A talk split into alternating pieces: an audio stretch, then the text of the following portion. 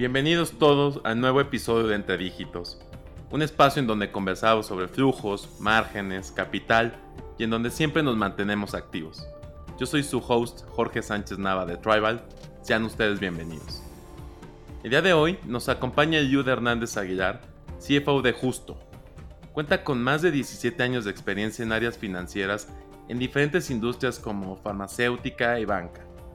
Además, tiene experiencia en diferentes funciones financieras como planeación, sistemas de información financiera, control interno, rentabilidad eh, y contabilidad. Vamos con el Yud. Pues bienvenido Yud, muchísimas gracias por tu tiempo y gracias por, por querer venir al podcast. Hola Jorge, muchas gracias por la invitación. Muy, muy, muy, muy contento de, de platicar un rato. Qué bueno que te tenemos por acá para escuchar de tus consejos, tu opinión que es bastante valiosa. Gracias. Oye, para comenzar, cuéntanos sobre tu trayectoria y cómo incursionaste en el mundo financiero. ¿Qué te hizo venir hacia, hacia el buen lado de las finanzas?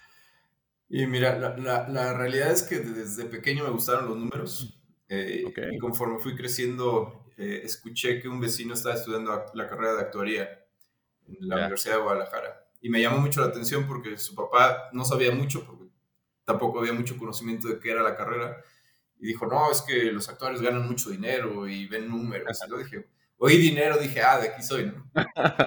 Craso error, ¿no? No era, no era como me lo habían contado. No, era lo que uno esperaba, ¿verdad? Totalmente. Exacto. No, pero digo, fuera, de broma, la verdad es que los números siempre me llaman mucho la atención eh, y, las finanzas, eh, una vez que empecé a estudiar la carrera de actuaría, que realmente la razón por la que empecé a estudiar fue números, no, no, no me veía tanto en finanzas en ese momento porque una de las, una de las cosas que tiene la carrera de actuaría es que puedes especializarte en diferentes áreas. El nivel matemático que, que, logras tener te ayuda a irte de diferentes eh, lados. Entonces, eh, mientras estaba en la, en la, universidad, un profesor de matemáticas financieras me volví un poco, se volvió un poco mi mentor. Eh, y ahí dije, finanzas es lo mío. En el Inter también yo había decidido estudiar un, un doctorado de probabilidad estadística y mientras ya, ya, ya, había estado aceptado todo, una profesora que, de programación lineal, Betty, muy, muy querida profesora, eh, su esposo era el director general de, banca, de operaciones de Banco de México. Estaban buscando analistas eh, y bueno, pues me invitaron, ¿no? Imagínate, yo tenía pelo largo, no, no tenía traje, ¿no? Yo estoy en la UNAM. Eh, y fui a la entrevista y bueno, me quedé en Banco de México y de ahí, digamos que empezó mi carrera financiera. Okay. Eh, y ya estando en Banco de México, la verdad es que siempre me llamaron la atención las finanzas corporativas.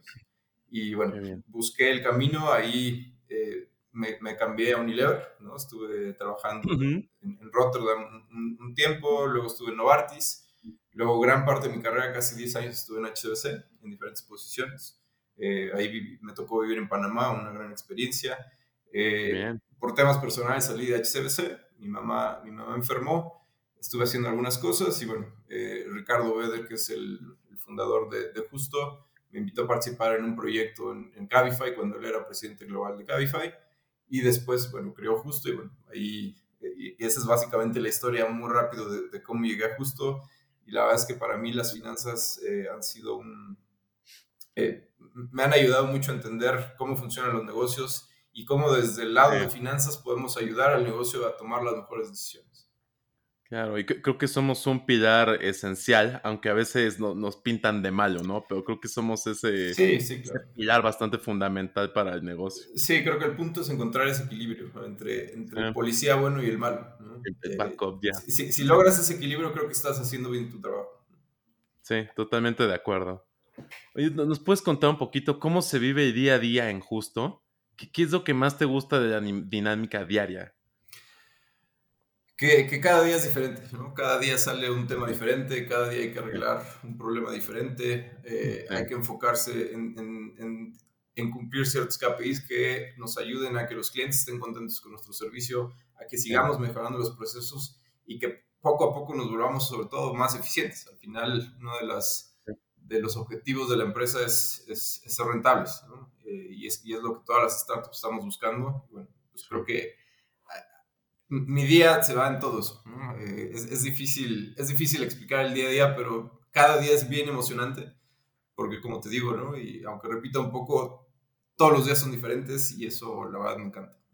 Sí, sí, sí, yo creo, creo que en este mundo de startups tú puedes planear tu semana, o sea, muy establecido qué vas a hacer y terminas haciendo otra cosa. Totalmente. Creo que es muy entretenido, como lo mencionas, porque creo que no es que ya rol financiero, donde nada más estás viendo todo el tiempo números, sino que tienes que, que hacer más cosas para obtener esos números. Sin duda. Creo que eso lo hace un, un, buen lugar de entretenimiento y de aprendizaje diario. Claro. Sí, además que el rol de finanzas, y especialmente lo veo mucho en startups, está, está, está evolucionando a un, a un rol mucho más de business partnering, mucho más de estar cerca con el negocio, ayudarles a entender qué es lo que está pasando y hacer el challenge adecuado y las preguntas adecuadas.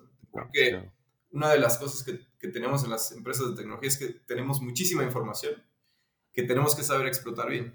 Y creo que el, perfil de data y de finanzas ayudan mucho a, poder analizar bien la información y dar esos insights al, negocio. Sí. totalmente de acuerdo contigo. Creo que esa evolución ha sido para bien porque justo que mencionas, ¿no? Hay que encontrar ese equilibrio que antes era nada más como ser este cuadro de decir, no, no puedes gastar, no puedes hacer esto. Ahora es abrir una oportunidad al financiero a que sea muy operativo, ¿no? Que debe estar pegado a la operación para entender riesgos y manejar mejor, como dices, toda esa data que es un mundo. Totalmente, sí, de acuerdo. Oye, ¿cuál es el peso de unas finanzas sanas para estar preparado para tiempos de crisis? ¿Qué consejos podrías darle a todos para mantenerlos de esta manera?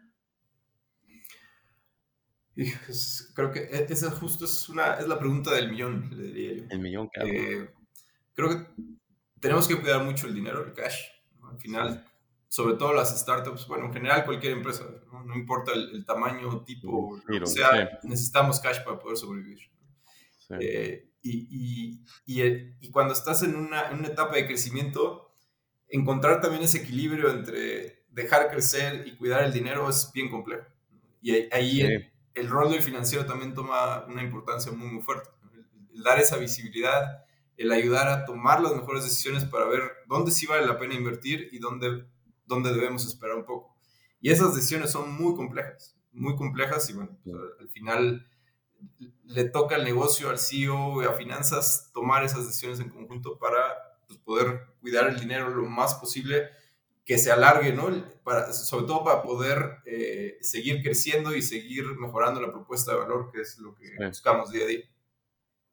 Creo que eh, en este sentido de tener unas finanzas sanas puede ser medio complejo, ¿no? Cuando vienen cierto tipo de incidentes que no esperabas, un, claro ejemplo es la pandemia, ¿no? Claro. ves que, que viene, tienes como ya un rumbo marcado con tu forecast, tu budget, todo alineado y viene esto, ¿no? Creo que nunca nos preparamos para este tipo de eventos y hay que estar, creo que nos enseñó eso, estar preparados para cualquier eventualidad. Totalmente. Y la capacidad de reacción de la empresa tiene mucho que ver. Sí. Eh, eh, creo que un equipo conectado, bien comunicado, ayuda a que cualquier eh, contingencia que pueda salir, como la pandemia, que en el caso de justo nos ayudó un poco por el hecho ¿no? de, de, que la gente se tuvo que encerrar y bueno, eso nos ayudó a empujar ¿no? la adopción del e-commerce, especialmente en groceries, ¿no? o bueno, en, supermercado, como, nos pasó a nosotros. Pero aún así, claramente, a nosotros nos agarró, llevábamos poquitos meses operando y nos agarró la pandemia y tuvimos que cambiar el mindset y la, forma de trabajar, pues porque evidentemente todo cambió. Los volúmenes se incrementaron ¿no? Por, por, la misma condición de justo y eso lo volvió complejo. ¿no? El, sobre todo creo la, la, gran complejidad de una empresa como justo es, somos una empresa de tecnología, pero también de supply chain a la vez. Entonces eso lo vuelve muy complejo. El control del inventario es algo muy difícil, ¿no? que, que, afortunadamente hemos hecho un gran trabajo ahí entre todo el, el, equipo. Pero, pero sí, cuesta trabajo adaptarse a los cambios externos, porque como bien dices, hay cosas que no dependen de nosotros y aunque le metas todos los kilos, Todas esas circunstancias pueden realmente afectar el, el outcome del, ¿no? Pues, del negocio. Sí, totalmente. Y como dices, no necesariamente tiene que ser para mal, ¿no? Aquí es de, o sea, en tu caso es, a ver, eh, ustedes tienen una proyección a lo mejor mucho menor de lo que esperaban, viene la pandemia y no estás listo en muchos aspectos, ¿no? Y claramente ustedes en, en, su inventario es cómo cubro la demanda de, todo lo que me están pidiendo ahorita, ¿no? Y, el evolucionar, eh, necesito contratar más equipo, eh, tomar decisiones rápidas, O sea, creo que eso es lo que te va haciendo mucho más ágil y coincido contigo, la comunicación. Creo que lo clave, obviamente en todo tipo de empresas, pero creo que en una startup sobre comunicar es como la manera correcta, ¿no? Muchas veces puede ser muy insistente, pero sí ayuda, totalmente es, es muy bueno. Sí, claro. Sí, creo que el ser humano ha demostrado que somos malos comunicándonos, en general. Y, eso creo que es algo que tenemos que enfocarnos, los, líderes de, de, cualquier área, no importa hacer finanzas, es, estar bien comunicados y que todos estemos viendo lo mismo, porque ahí es donde surgen los problemas. Totalmente de acuerdo. Y, y, siguiendo esta línea de la pandemia, pues vemos que obligó a casi todas las unidades de negocio a replantarse diferentes procesos. Tú como un líder de, de finanzas, eh, ¿qué ¿cuáles dirías que son las tres iniciativas más importantes en las que has estado trabajando actualmente? Es uh, buena pregunta. Para mí, la primera es automatización. Mm, uno, de los grandes retos de finanzas es el poder tener la mayoría de los procesos automatizados. Una, para que la estructura no crezca demasiado, porque e, evidentemente conforme va creciendo el, negocio, la operación, si no tienes controlados los procesos de un modo adecuado, con los sistemas adecuados, ¿no? con las políticas y controles adecuados, te puedes meter en un problema. Y, no solo para, para que funcione bien el negocio, si alguna fuga de dinero, ¿no? Por algún error, por algún fraude, etcétera. Entonces tienes que cuidar ambas cosas y eso, eso lo hace bien, bien complejo. Entonces para mí el, asegurar que tenemos los sistemas adecuados es, es, básico. La segunda es ayudar al equipo a, a seguir creciendo. ¿no? importa el nivel en el que estés, el darle las herramientas al equipo para que sigan aprendiendo, para que entiendan sobre todo la importancia del rol que están, que tienen, creo que eso es algo vital. Porque, porque logras ese, ese commitment, esa, esa lealtad al, al, al, área y a la empresa, que, que, que, en, que en épocas como las que estamos viviendo ahorita, ¿no? en el que eh, las startups tienen que demostrar crecimiento, tienen que demostrar rentabilidad, tienen que demostrar muchísimas cosas a la vez. Es bien, bien importante eso. Entonces creo que la segunda para mí es el equipo. Si no tienes un equipo fuerte, no importa en, qué área, sea finanzas, la que sea, el equipo para mí es lo más importante. el equipo son, son las personas que realmente van a resolver los problemas, que van a dar los KPIs, que van a llegar a las metas. No, no hay más. Sí, totalmente de acuerdo contigo. Y, y, la tercera eh, es algo, estamos implementando un, sistema de, de, planeación en el cual uno de los grandes temas que tiene finanzas es nosotros eh, somos receptores de muchas fuentes de información. En el caso, por ejemplo, de Justo tenemos pues todo nuestro sistema core donde podemos ver toda la transaccionalidad que tenemos. Tenemos nuestro RP, eh, en el cual tenemos todos los financials y tenemos todos los modelos financieros que utilizamos pues, para inversionistas, para rolling forecast, para etcétera. Entonces, lo que estamos haciendo es implementando una herramienta que nos ayude a juntar la información, tener una sola base de datos, ¿no? Eh, y, que además la gran ventaja es que el frontend, o sea, el, el, usuario final, ve un Excel, pero atrás hay todo un sistema, ¿no? Y uno de los grandes temas también que tenemos en finanzas es que, a ver, el Excel es la herramienta más maravillosa que existe y esa difícilmente veo que deje de existir.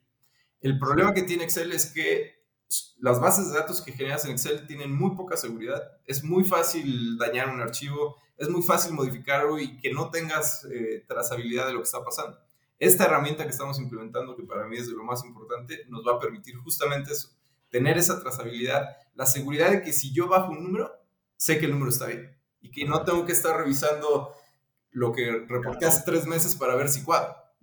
esa diferencia, la verdad es que lleva al área de finanzas al siguiente nivel justo eso te voy a decir, creo, que teniendo, y es lo que buscamos todos, ¿no? Tener esa data bien certera para poder hacer un análisis correcto. Correcto. Creo que todos sufrimos de esa parte en algún momento de poder encontrar la data correcta y decir eso, ¿no? Que a los tres meses que voy a hacer mi forecast, no sé, 3 más 9, 6 más 6, lo que tú quieras, y que tengas esa data que no tengas que voltear al archivo B12, B6, versión final, para asegurarte de qué data es, ¿no? Creo que eso lo complica y como guardas tantas versiones de Excel, por lo mismo que se puede romper, sí creo que es de lo más complejo y lo más delicado que hay hoy en día. Ese es oro puro, ¿no? O sea, lo que acabas de mencionar es, es oro puro y quita un peso de encima al financiero que no tienes idea. Sea, el, poder dormir tranquilo y saber que la información que está siendo usada en la empresa es la correcta, no tiene precio.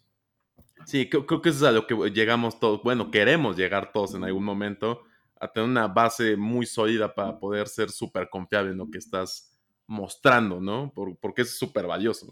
Correcto. Sí, y darle la tranquilidad al negocio y a todas las áreas de que la información que estamos generando desde finanzas está bien, ¿no? Y que, sabes que algo que yo veía mucho en, otras empresas es, de repente hay una, hay una junta, 10 personas, revisar resultados, primer minuto, levántale la mano, esos no son mis números. Se acabó la junta, no hay más junta, ya no, ya se distrajeron todos, ya no, la discusión ya no es sobre cómo arreglar el número, sino por qué el número no es el correcto. Ese para mí es una, una, de las principales funciones de finanzas, evitar que suceda eso. Nadie es perfecto, ¿no? Y probablemente tengamos errores, pero justamente tenemos que ir avanzando hacia lograr esa perfección en los Y creo que eso te da la automatización, ¿no? Cuando agilizas bien tus procesos, los tienes bien mapeados y ya de ahí automatizas, creo que eso ya te da una certeza. Como dices, somos humanos y siempre se te puede ir un, un numerito, ¿no? Claro. Creo que eso te, es un candado para evitar que, pues que te llegue a pasar. Totalmente, de acuerdo. Y hablando este, de este tema de automatización, pues bien sabes que hay diferentes firmas contables enormes que coinciden que el futuro de la función financiera y contabilidad, pues son esta automatización de procesos. Eh, ¿Tú cómo que se puede llevar a cabo una transición hacia la automatización de manera ordenada y que favorezca el negocio como a los equipos de trabajo? Que es muy complejo de llevar, o sea, no es tan fácil decir, voy a automatizar sea, sí, pero ¿cómo? El mapeo de procesos, que esté alineado. O sea, seguir una línea es bastante compleja. Sí, es muy complejo. De hecho, eh, lo, lo, que hicimos, nos, bueno, lo que estamos haciendo nosotros para poner ese orden es creamos un área que se llama Head of Finance Transformation, que es como un CEO dentro de finanzas. Es, es el que nos pone orden, el que nos ayuda a homologar procesos, a ser el project manager de todos los de todos, los, eh, de todos los proyectos de automatización ¿no? y, implementación de herramientas que tenemos. Por ejemplo, ¿no? nuestro RP, en el momento en que migremos, Finance Transformation nos ayuda. Herramientas de antifraude, Finance Transformation nos ayuda. Esta herramienta de planeación que te comenté, Finance Transformation nos ayuda a hacer el project management, que muchas veces el problema es, si yo le encargo ese proyecto a alguien que está en el día a día, difícilmente lo va a poder sacar porque el día a día te come. Entonces, creo que no, nos está funcionando, estamos empezando, digo, obviamente, ¿no? Llevamos poco tiempo eh, pues como empresa y hubo que hacer muchísimas cosas antes de pensar en todo este tema de automatizar, de, mejorar procesos, de, mejorar la calidad de vida del equipo también, ¿no? Que eso es importante y a veces, a veces no se ve, ¿no? y, eso es algo que sufre en silencio muchas veces finanzas. ¿no? O sea, siempre oyes que las personas en cierre están sufriendo pues, porque no pueden cerrar, porque hay mucha, el gran tema es que finanzas siempre es, como decía, es el receptor de la última parte, ¿no? Es el filtro. Al final somos un filtro final y tienes que aprender de, qué vas a mandar, ¿no? O sea, de qué vas a pitar y qué se va a ir. Correcto. Entonces, si los procesos en la empresa no son los adecuados, quien más sufre para poder reflejar lo que está pasando es finanzas. Y, eso normalmente no se ve. Y a ver, no, no es queja ni, no, no, no, es una realidad. Claro, pero justamente tenemos que trabajar a cambiar ese mindset tanto de la empresa como de la misma área de finanzas para ver qué hacemos para mejorar la calidad de vida de la gente. Claro. Es creo que es una parte muy importante de educar, ¿no? No hay sentido de que yo te vengo a educar, sino plantearte todos estos temas que están bien escondidos en la parte de finanzas que nadie ve, que es como tu día a día, y esa manera de, de decir de enfrente, oye, pues además de todo que me das, tengo que enfrentar esto. Por eso yo, siempre digo que e, ese tipo de comunicación y decir, eh, estar pegado todo el tiempo a las áreas para que, tengan ese feeling también de lo que estás haciendo, que nada más veas que eres la persona que controla sus números, sino que hay un proceso atrás y que se pueda automatizar, automatizar con ayuda de, los demás equipos. Totalmente. De, de, acuerdo contigo. Perfecto. Oye, con base a tu experiencia, ¿cuál crees que sería el ABC para enfrentar una crisis? Uy. Sinceramente no creo que exista un ABC, porque depende el tipo de crisis. Sí, totalmente. Yo, lo que creo es que tienes que estar muy atento siempre, sobre todo como financiero, porque al final finanzas es de las primeras líneas de defensa del negocio, en muchos sentidos. Tenemos que asegurar que haya los controles necesarios para que no haya fuga de dinero por, pues, por error de alguien, por fraude, ¿no? A ver, desgraciadamente, ¿no? Existen demasiadas herramientas de antifraude, existen demasiados controles, justamente pues, porque a veces no somos de confiar, no, no, no todos, claramente. en general creo que la humanidad es honesta, el problema es que no todos. Entonces, e, esa primera línea de defensa es bien importante y, también ayuda un poco a siempre estar preparado para lo que venga. Entonces, dependiendo del tipo de crisis, creo que ahí es donde pues, tienes que reaccionar. Depende, creo que, mucho del tipo de crisis para saber hacia dónde accionar. Y para mí, insisto, el, principal, el, principal, lo, lo, que podemos hacer siempre es, si estamos bien comunicados, creo que vamos a poder manejar una crisis adecuadamente como empresa. Y ahí, normalmente en las crisis de finanzas es donde se lleva ¿no? la empresa a los hombros y trata de sacar ¿no? resolver los temas que, que, están generando esa crisis. Sí, creo que ahí es donde tenemos que sacar de acá. Y para mí hay dos puntos que, comentaste uno perfecto, que es la comunicación. Y el otro creo que el financiero de conocer muy bien el negocio para saber reaccionar a tiempo. Y eso quiere decir, en el momento en que venga la crisis, comunica, se sobrecomunica y dices, oye, pues conozco y tengo bien, bien hecho todo mi modelo, conozco mi, mi, mi chamba al 100% y el negocio. Y ahí es donde creo que puedes evitar, como dice, cualquier crisis puede ser muy diferente. Pero ya por lo menos ahí entrada puedes absorber un poquito de golpe en lo que vas, vas viendo hacia dónde llevan las cosas. Totalmente, sí. Sí, es, es, e, es complejo. Al final, Recuerdo platicar con alguien de esto, es cada persona que va entrando a la empresa va complejizando más la empresa. Sí, claro. Porque e, esa persona empieza a, generar interacciones con más personas. Y cada una interacción genera una complejidad diferente hacia la empresa. De acuerdo. Entonces, evidentemente, pues necesitamos ir creciendo el, ¿no? la nómina o el personal, pues porque se empiezan a requerir más procesos. El problema es que eso eh, eso dificulta mucho la comunicación, entonces es, es, este, ¿no? Toma y daca de, de, estar bien comunicados con absolutamente todos, que es imposible con todos, Pero al, final lograr comunicarte de la mejor manera creo que hace toda la diferencia entre, entre, yo creo que en estas épocas, entre subsistir y no. Sí, claro, y creo que ese reto que nos enfrentamos muchas veces, encontrar los mejores canales de comunicación, para justo atacar los riesgos que hay, ¿no? Porque pues cada vez que llega una persona puedes tener una idea nueva, son preguntas nuevas y así vas empapando a todos de estas y sale una nueva duda, sale un nuevo riesgo, cómo lo atacas. Creo que eso lo hace bastante complejo en el sentido de encontrar una mejor línea de comunicación. Totalmente. Yo creo que si pudieras medir todas las interacciones diarias que hay entre todas las personas de una empresa, como justo, por ejemplo, que ya somos bastantes, es, es impresionante. es una locura, es una locura. La verdad es que nunca terminas, ¿no? El poder este, comunicarte con todos e, es, bastante complicado. Sí, creo que estás diciendo algo básico. El, nunca terminas, ese creo que es el claro ejemplo de lo que vive finanzas siempre.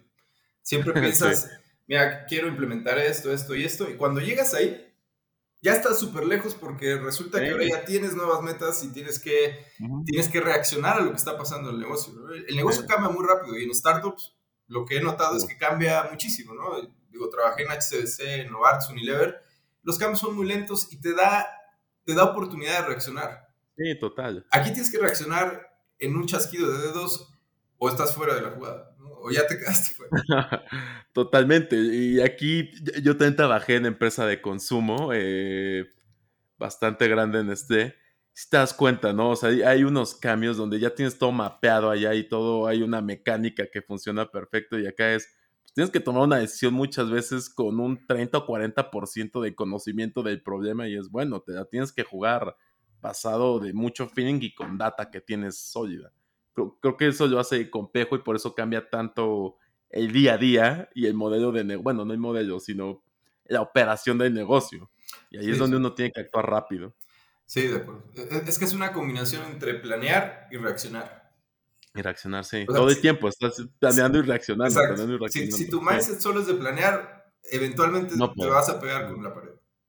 No, tienes, creo que por eso hacemos eh, modelos tan ágiles en las startups, para estar cambiando tan, tan rápido y que no, no tengas una afectación tan fuerte. Sí, claro, sí, porque a ver, ah, una startup tiene una idea de cuál es su modelo de negocio, pero tiene que estar pivoteando muchas cosas. Sí, claro. Y ese pivoteo, traducirlo en números, esa es la, esa es la parte. es complicadísimo, ¿no? Y también creo que es ahí en que, algo que nunca se ve detrás de bambalinas, pero es algo complejísimo que, que tenemos que cascadear y aterrizar de, de forma correcta. De acuerdo, sí. Oye, ¿cuál es la sugerencia que darías a una nueva empresa para llevar una nueva gestión de riesgos financieros? Creo, lo, primero que haría, depende un poco de dónde esté la empresa parada, pero lo primero es, justamente hacer un análisis de todos los procesos y dónde pueden fallar. Y, y, y, dónde fallen, poder tratar de entender el, el impacto ¿no? financiero que eso puede tener para justamente priorizar y atacar eso como primera, como, como primer orden o primera prioridad. ¿no? Creo que eso, ¿Una prueba y error? Más que prueba y errores, o sea, yo te diría es enlistar y entender cómo todos los procesos que existen actualmente en la empresa. Es que uno de los grandes temas es que esos procesos no son estables. Entonces, todas estas revisiones las tienes que hacer constantemente porque los procesos cambian. Las personas cambian, los procesos cambian, los sistemas, los sistemas también cambian. Entonces, eh, el, ir revisando que realmente los procesos que tienes son los correctos para ese punto de la empresa. Y eso es algo que muy pocas empresas hacen. Y, si ves, no hay un área especializada para hacer eso. No, porque existe control interno, pero control interno es más para evitar alguna pérdida. Sí, sí, sí. Eh, operaciones está en el día a día e intenta ir mejorando, pero pues, necesita guía de hacia dónde tiene que ir. Entonces, es, un trabajo bien complejo de toda la organización de entender cómo los procesos van evolucionando y si los procesos que tenemos son los correctos. Porque justamente, o sea, tú asumes, ¿no? Ah, ya arreglé este proceso y me despido de él, te tengo una mala noticia. Ese proceso en dos meses va a tener que cambiar, pues porque ya cambió algo en la empresa o en, la operación. Totalmente de acuerdo contigo. Oye, ¿cuál consideras que es la mayor lección o aprendizaje, no tanto lección, eh, que dejó la crisis por lo menos a ti? Eh, yo creo una, una, una lección es que nunca estamos preparados. Nunca vas a estar preparado y tienes que ser consciente de ello. Sí. Para poder reaccionar mejor, ¿no? Porque es, cuando generas confianza, es por ejemplo un, un, piloto de Fórmula 1. Sí. Para mí un piloto de Fórmula 1 deben manejar con nervio toda su vida. Sí. Porque, porque si se confían, chocan y se matan. Y obviamente aquí, ¿no? afortunadamente no, no, está en riesgo nuestra vida al estar trabajando, ¿no? En una startup en, en el área de finanzas. Pero sí debes siempre estar consciente que algo puede pasar. Y algo que ni te imaginaste. Entonces, y, y es un poco la pandemia, ¿no? La, la, pandemia, y, fíjate, creo que el, claro ejemplo de la pandemia, no, no me acuerdo bien las fechas, pero digo, todo empezó entre China y Europa. Y, me acuerdo haber visto un día antes del primer caso, no sé si fue de Brasil o de México, que leí un meme en donde decía, miren, los, los, de los, ¿no? los latinos somos inmunes al COVID, porque se tardó un tiempo en llegar. Pero esa, esa, ese memo refleja justamente lo que pasó. Nadie se preparó para la pandemia y tuvimos dos, dos, tres meses para decir, oigan, ¿qué pasa? Porque, a ver, no sabíamos qué iba a pasar. No, sabíamos que nos íbamos a tener que encerrar todos. y ni qué era, ¿no? O sea, no, nadie sabía qué es lo que estaba pasando. Claro, pero, pero justamente a pesar de que había ciertas señales, no, no, no reaccionamos, digo, puede ser que haya gente que sí lo haya hecho y felicidades, ¿no? Pero, pero fue difícil. Y a pesar de que veíamos lo que estaba pasando en otros lados, no podíamos hacer mucho porque tampoco sabíamos a, a, qué, a qué nivel iba a afectarnos. Sí. Entonces, creo que e, e, esa lección de, siempre estar, o sea, de entender que no estamos preparados y entender que siempre debemos estar preparados para lo que venga, creo que esa e, es lo que más aprendí y lo que más me dejó esta crisis. Creo que eso es clave, ¿no? Es decir, estar preparados para lo que venga y para el cambio. Creo, creo que eso es lo que hace que puedas adaptarte de forma rápida, el estar siempre atento.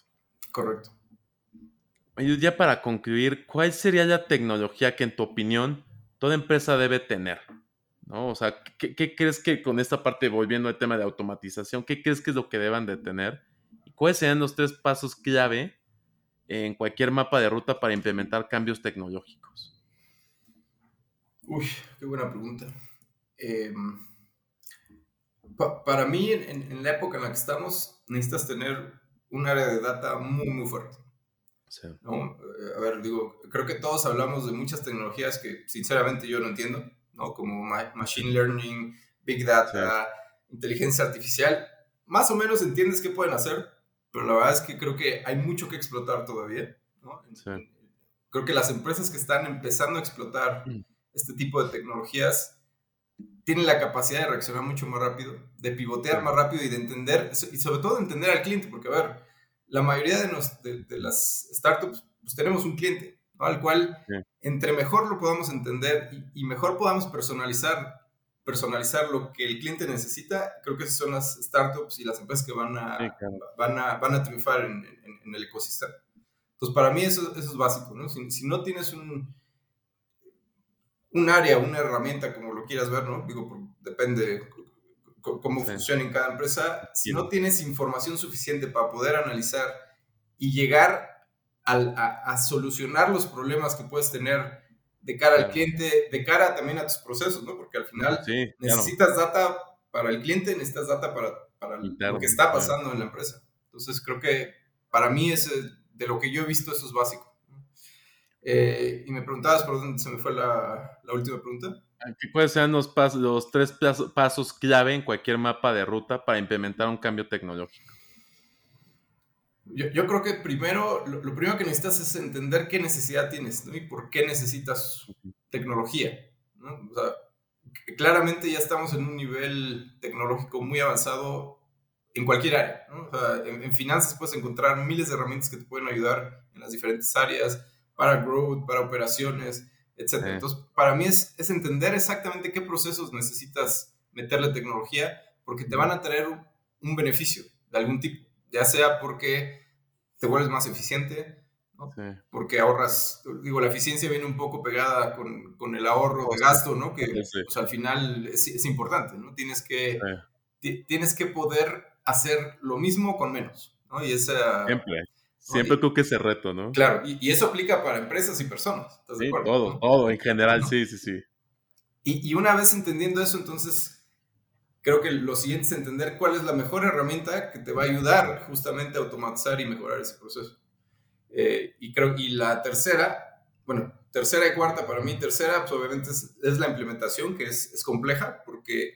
Siempre es muy difícil. se requiere una combinación bien específica de conocimiento del negocio, de conocimiento de la herramienta que te lo puede normalmente dar un consultor, ¿no? Que es el que va a implementar. Y esa comunicación entre los dos es vital para que pueda funcionar, ¿no? Y, y, sobre todo que se puedan cumplir las fechas, porque el gran reto que siempre viene en, una implementación de tecnología es que te dicen esto queda en abril y se fue hasta septiembre.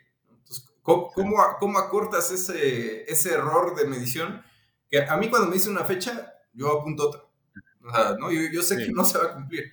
Ahora, cuando se cumple, bueno, pues obviamente no soy el primero en felicitar porque nos conviene. Sí, kudos, claro. Y, la última etapa creo que es la adopción de la empresa, ¿no? Y de, y de, todas las personas que se van a beneficiar de esa herramienta o del, ¿no? de la tecnología, que realmente la adopten. Porque tú la puedes implementar, decir, oye, está increíble, todo, y si nadie la usa, no sirve para nada, ¿no?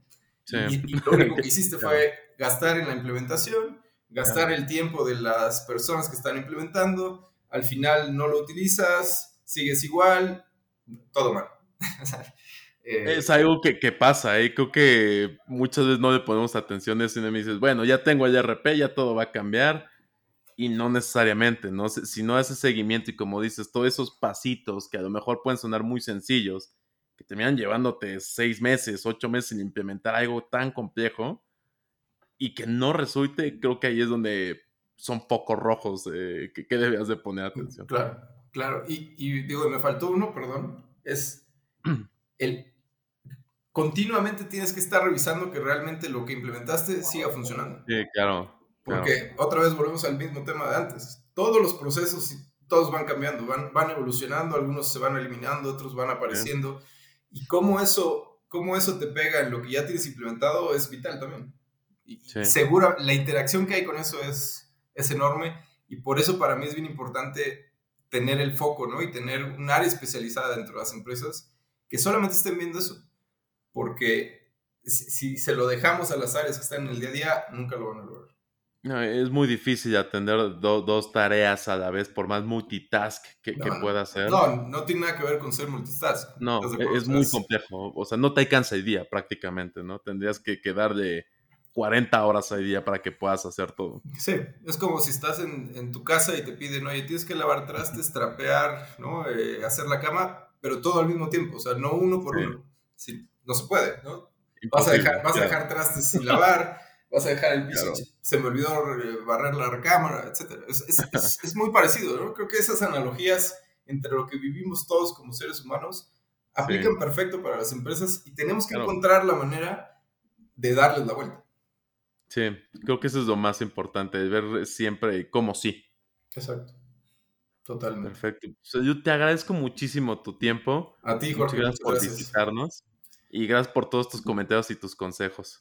No, a ti, eh, me encanta esta iniciativa de, platicar, creo que es, es importante que entre todos nos oigamos, creo que hay que, eh, entre las áreas de finanzas debemos ser más unidos, ¿no? A pesar de que estemos en negocios diferentes, entre, entre mejores prácticas tengamos, eso va a ayudar a que nuestras empresas, a ver, yo, creo que a todos nos conviene que el ecosistema crezca, ¿no? Y que todas las startups les vaya bien, digo, a, una mi competencia, pues si le va bien significa que a mí también me va a ir bien.